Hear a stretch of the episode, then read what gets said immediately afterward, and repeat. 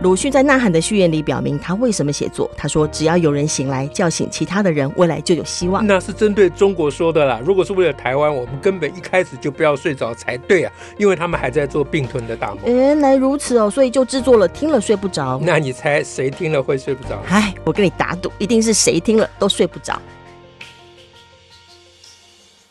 大家好，我是乔兰，我是史英。哎，我们今天要讲什么呢？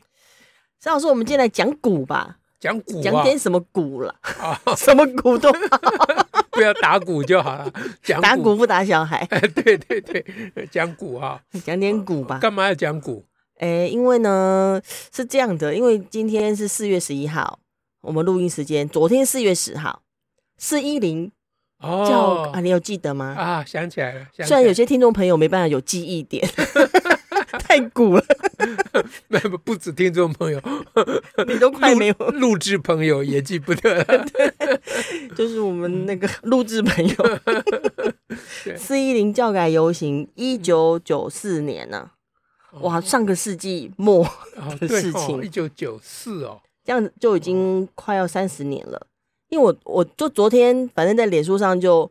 想到这事，嗯，就写了个贴文，然后就就感叹啊，哇，就没想到就三十年呢。哦，当年我我就想到说，很久很久，对，很日月如梭。而且那个时候，我就记得那个时候教改游行，游行到后来在国父纪念馆广场有活动，然后在舞台上那个杨茂秀老师跟那个施季青啊两个人还。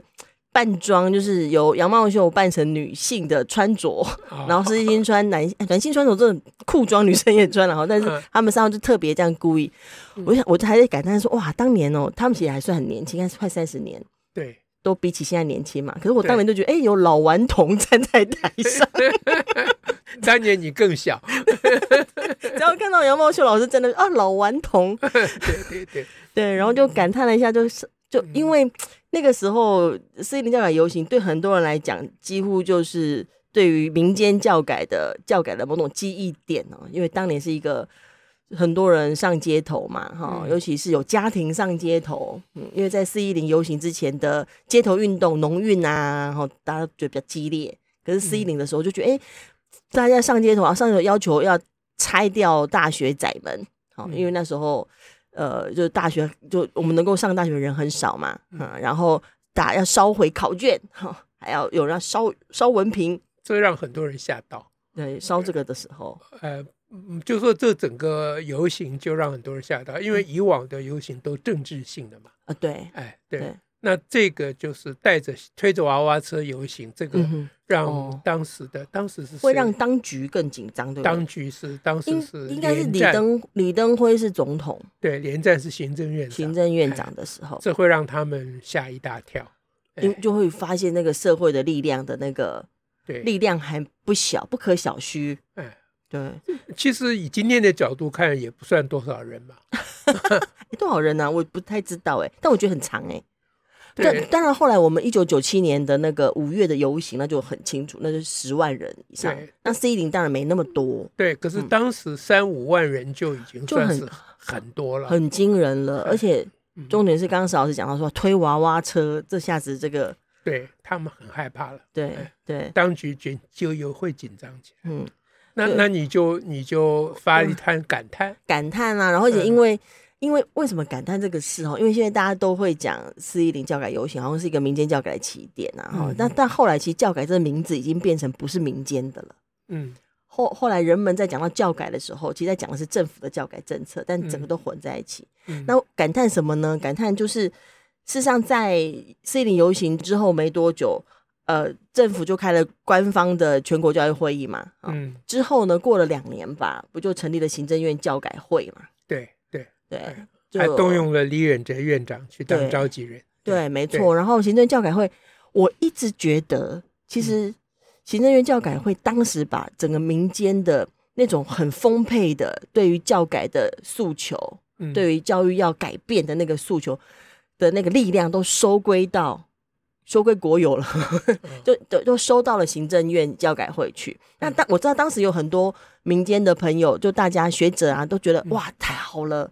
我们的我们的诉求，我们的力量，好像政府愿意好吸纳，所以才成立教改会。而且回应的很快啊，很快两年后成立，然后就很多人都愿意投入。然后，但是但是三炮我就觉得有点像，很像是民间那样被收割走。所以我就在贴文上就感叹了一下，就觉得啊，就被行政院教改会收割，当年的行政教改会收割走。然后到到了今天，就有一个朋友，也是算也不算当年的朋友，我的意思说不是那个时候一起游行的朋友吧，忘了。总之他就在下头就说，已经都隔了那么久了，还说收割。那他讲的可能是现在，哦，就是说。四一零到现在已经三十年了，你目前要讲政府的任何事情，你很难说他是收割当时 c 一零的力量。嗯，这当然。可是，在当时行政院教改会成立的那个那那个状态，我确实有一点觉得是收割。我记得人本不是讲，我记得事实上人本就是没有参与任何教改会的相关的。组织跟内容啊，呃，四一零主要的两个发起人，一个是黄武雄，一个是我嘛。对，哎，我们两个都不在那个，你们两个都没有，都都不在他们。黄武雄老师也没有，没有，没有。哦，嗯嗯，哦，所以你说收割，当然，当然也隔了点距离。不管几十年，收割就是收割嘛。他收割掉那个娃娃车。对，那当时当时我们还在，他们在里面开会啦，嗯哎，我们在外面搭台，嗯哼，开民间教育改革审议委员会，用他们的名字，当然我们就只是在那里讲讲话而已啦，就也没怎样，继续发表意见啊。但但是四一零教改游行的，呃，当时的四大诉求，其实应该也还是会被拿出来讲啊。现在，对对，而且被。被讲是从负面的角度讲，不是从正面的角度讲。对，那那当时，但是但是你说收割，嗯，我当时倒是没有，当时没有这感觉，没有这感觉。不过你现在事后诸葛吧，我自己可能也是事后诸，因为三三十年容易叠在一起想。不是，现在你一讲，我倒觉得好像有一点，你讲这个好像有点道理。好，当时虽然我们在在场外啊，他们的会议场外搭台，嗯哼，但是我们并没有要跟他们作对的意思，呃，或者是说也没有抱怨的意思。对，那那那，但是那时候为什么？哦，你呃，我们当时，好好，我的意思是在说，可是可是当时人本或者是石老师，你也采某种立场，你并没有直接去投入这个政府号召的行动啊。不管有没有被，当然人家不敢邀请你。对对，就我我的意思就是说，无论是我或黄武雄，我记得我印象中，我们对于人家没有邀请我们，我们都不觉得有什么不高兴。嗯哼，对，或者还有一点高兴。对啊，为什么？为为什么还有点高兴？因为因为这个代表着就是他们多少还是怕我们嘛。嗯哼，哎，所以我们要在外面搭台讲。他们里面不敢讲的东西，嗯，OK，哎，就是我我印象中是从那个时候，我们就一直对于 民间和官方的这一条界限，嗯哼，嗯，是蛮清楚，在心里是蛮，一直到现在都是这样嘛，是啊，你看现在我们关于教育或无论什么事情，我们很少去要求政府做什么，嗯哼，这个是跟很多。民间人士的想法不一样。你刚刚有提到啊，当时民间很多人是觉得很很振奋啊，因为政府回应的很好嘛，啊，整个高兴，哎，很高兴。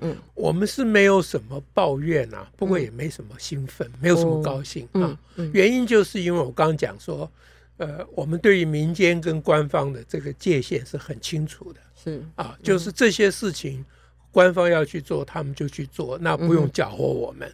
啊哈，那不用搅和我们，对，不用我们我们要做的事情，我们做我们该做的事情，不用去搅和他们。这主要就是这个概念，是我觉得是很很重要的。嗯嗯，那为什么还要在场外讲呢？啊，主要就是因为刚刚也说过了，就是因为他们在以他们官方的这种种的，嗯。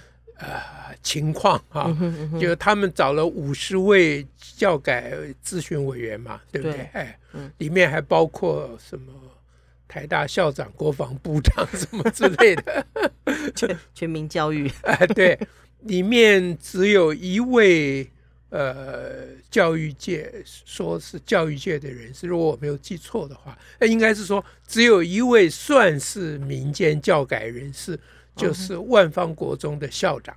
哦，你说像比较更基层的，哎，更基层、更基层的，只有一位万方国中的校长，呃，周校长。对，周丽玉嘛，周丽玉，哎，那个应该是黄武雄推荐的。哦，哎，因为当时周丽玉跟我们是是都在一起，嗯哎，在倡议的倡议事情的人，对对，嗯，那那我们会觉得有周丽玉去就就够了，就可以了。而且周丽玉是校长的身份嘛，嗯哼，哎，那其他的人，但但事实上，咨询委员已经有也确实有蛮多。其实有蛮多也是当时的所谓的进步人士啦，也是当然，当然，对对对，当然，当然，哎，对，呃，就是学术界的一些进步的人应该进去了，嗯，对，嗯嗯嗯，对，好，那所以，所以，所以这是教改会，行政教改会当时那时候，我是觉得所谓的收割，不过就是因为官方会做嘛，然后民间要再开开发一些题目嘛。不过你现在讲收割。就是三十年回来，我们后事后诸葛，诸葛。事后诸葛回想起来的话，嗯，就是其实可能，呃，我不敢讲黄武雄了哈，我我我可能还是有错啊，哎，呃，所以有错就是我我我当时如果积极的去找李远哲，嗯嗯哼，那么不管是争取要加入，或者是不加入。嗯，但是我一直去帮李远哲，呃，用引号引起来上课 啊，嗯呃嗯、那应该情况会好好得多。你你这个算是很乐观吗？我我不晓得，但是现在我会觉得我当时的那一种，嗯呃，清高，您也可以说自命清高 啊，呃的那个那个态度可能不是很对。我现在回想起来，当时李远哲院长他很谦虚啊，嗯哼，他他知道他对于教育是外行嘛，嗯啊，所以他办了在两年之内，他在全国办了非常多场的教改座谈会，教育大家谈，哎，对他都每一场都到场哦。而且他都不发言，也不致辞哦，就是认真聆听。哎，他坐在最后一直听哦，嗯，那他就是抱着学习的心情嘛，嗯，哎，我还记得他刚开始的发言说什么，哎，他希望小学生啊每天上课上半天就好。另外半天可以在校园里游玩，啊，我一看就知道这是外行人说的话嘛，啊，因为这个重点不在 你在校园里游玩，重点是在你上课太痛苦，哎，是啊，所以这就完全抓错重点啊啊，那那那李远哲搞不清楚，这是很正常的事情，那后来这个话他就再也没有讲过了，哎，我想他自己也发现了，嗯，但是如果我当时更积极的。去不一定要找李远哲，我更积极的去跟这些五十个委员的啊的听得下的人啊，那能够多谈一谈啊，多去接触他们，多提供我们的想法，那可能事情就会有有所不同。我我我不晓得，现在想起来，这个嗯，就你既然讲起收割，那我就。这我就就就很有感慨，你就这个对，真的真有感慨，因为因为我我们当时对教改质疑报告书的一些相关的呃批评或发言，我说的我们当然是人本啊哈，嗯，我记得那时候在讲到说，因为当时一直讲说要把每个孩子带什么带带上每个小孩啊，还有松绑嘛，嗯，但是这些内容就从来没有去提师资的改革啊，是啊，哎，那也就是说师资改革是。当中的要点才是，就跟刚刚老师提到说，你不是有多少个时间可以出去玩，是上课的时候发生什么事，嗯、以及也不是到田园去玩啊。后来很多人喜欢弄田园教育嘛，哈，嗯，嗯，那也不是到到外面去的问题，是那个里头的关键，包含那个师资改革。但你真的觉得师资改革这种题目在当时？这样的体系当中有办法被提出来吗？所以，所以关于师资改革的事情，也是我们在外面讲的。对啊，哎，嗯，但是我当时心里面是抱着原谅他们的心情，嗯、就是我只是讲讲，嗯哼，我不觉得他们可以动得了师范体系，是而且我觉得他们柿子挑软的吃，嗯，似乎也是改革必经之途。当时我是这样想的，因为毕竟那是已经二十多年前。啊，当时那个现在的大家很难想象，当时那个。那种氛围哈，保守派的那种气焰，嗯哼，大家很难想象了啊。那当时呃，李远哲他们采取一个不去碰撞示范体系，怀柔政策，哎，对，然后把他们都拉进来，是让他们有与有容焉。对，那现在回想起来，这就是。事情会坏掉的开始，就是你把需要被改革的人拿来当改革者，你的下场就可以预见。他就所有的事情、所有的政策都在这个脉络当中，你就看到它不断的发生。比如说九年一贯课程改革，对，就是同样的状况。对对，就是每一个好我们要的名词都在，嗯，但是内容都不一样了。哦，那这样如果。讲四一零教改游行的四大诉求，对啊，那那我我还记得那时候李远哲在在那个立法院被质询，嗯哼啊被质询，李敖去质询他，李敖当时是立法，李敖质询他的是什么？是说他的小孩晚上十二点都不能睡啊，就质询这个李远哲，你教改在改什么鬼啊？啊这样，那李远哲当时用的一个方法就是说。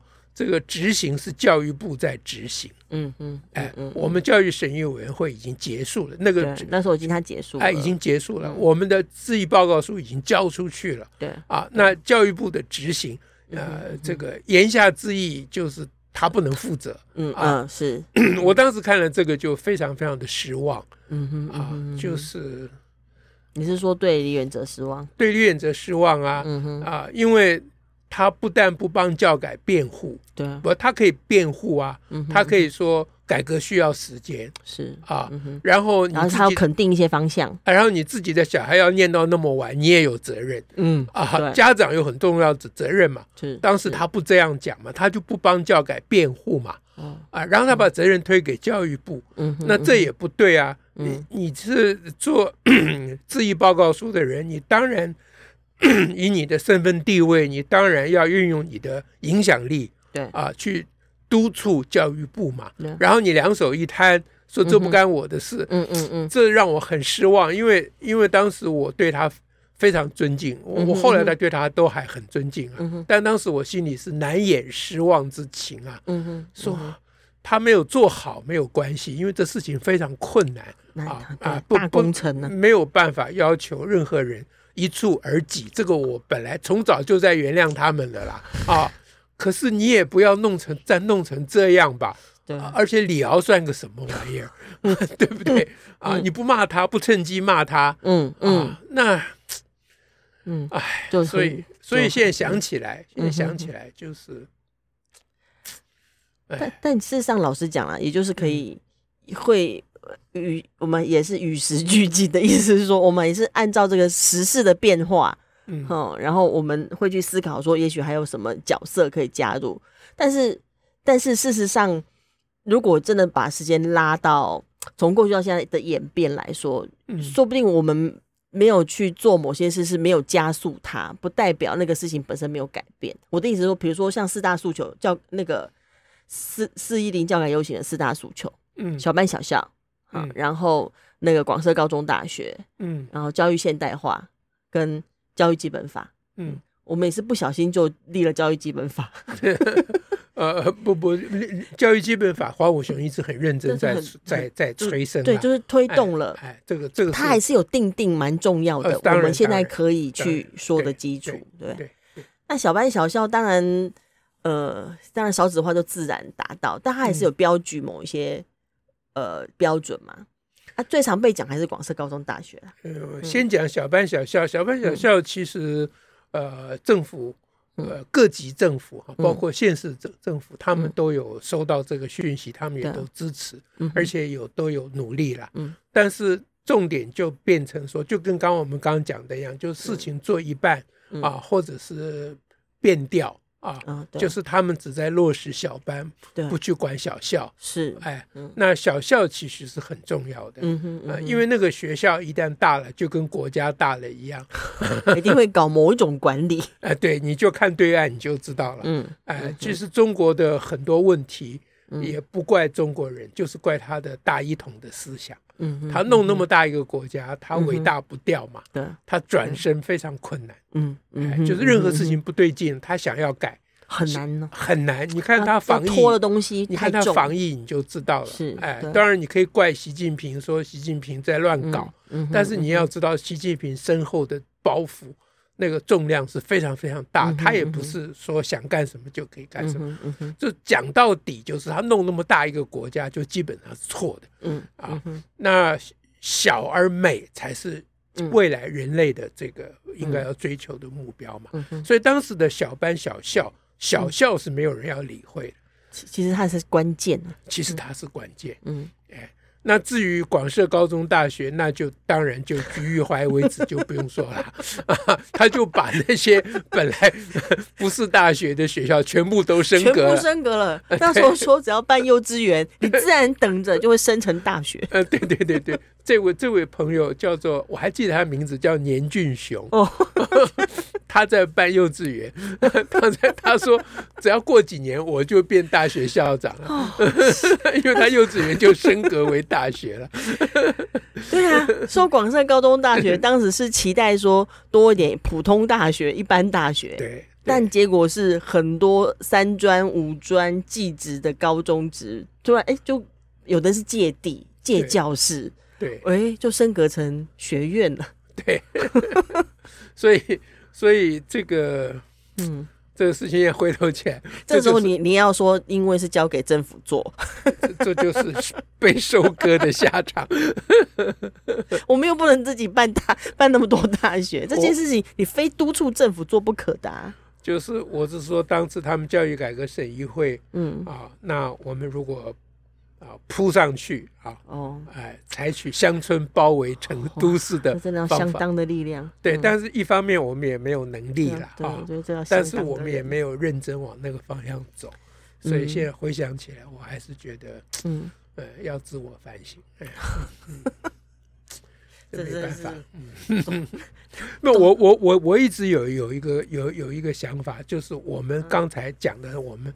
很清楚的那条界限，嗯哼嗯哼嗯哼，到底对不对？嗯。呃，我我们一方面很自得说我们这条界限画的很好，嗯，但从另外一个角度讲，嗯哼，这条界限画下去，它的后遗症就是，你就让啊那些人去包围政府，而该去包围政府的人。就是我们就没有去，啊，这个广治政策的制定啊，窄治小字对个别的政治人物，嗯啊的交往，交往还是很重要嘛，啊，就是就是政治人物他很忙啊，啊，他在各个领域他一则他没有余裕可以想那么多嘛，嗯那二则他有太多的政治考量。那他的团队，他当然都有智囊啦。嗯，他的团队呢，也都在选票考量的这个脉络之下。嗯哼，这时候民间的一个重要的任务，就是去提供给他们啊，再从他们的内部去提供意见。当然有另外一种方法，就是你从外面一直骂他。嗯啊，嗯，你从外面一直骂他也是一个方法啦。嗯哼，但是你从外面一直骂他。你会面临其他的问题，嗯，就是你会把一个很有改革意图的执政团队给骂垮掉，是，嗯，对，那那换来一个更糟糕，你就惨了啊。那但是我们是完全不肯从内部去，不肯想，连想都不想想。哎，我我们是不做这个事情。嗯，那现在回想起来，呃，这也未必是对的。这样子想来想去，我看今天晚上又要睡不着了。听众不会睡不着，是我们睡不着。显然是，希望大家也一起睡不着好了。好吧，我们讲古就讲到这。嗯，OK。好，那呃，反正 教育改革是这个建立一个新而独立的国家里面最最最最最最最最最最重要的一件事情。是，哎，但是以现在的局势都还谈不上，都还根本顾不了这一关。就是现在能够把台湾顾住，不要被吞掉。嗯哼，这个现在是已经是迫切，哎，重要而急迫的事。对，所以教育改革不能成功。大家要知道，责任在中国，不在我们。OK，好，好，这样我们下次再会喽，拜拜，拜拜。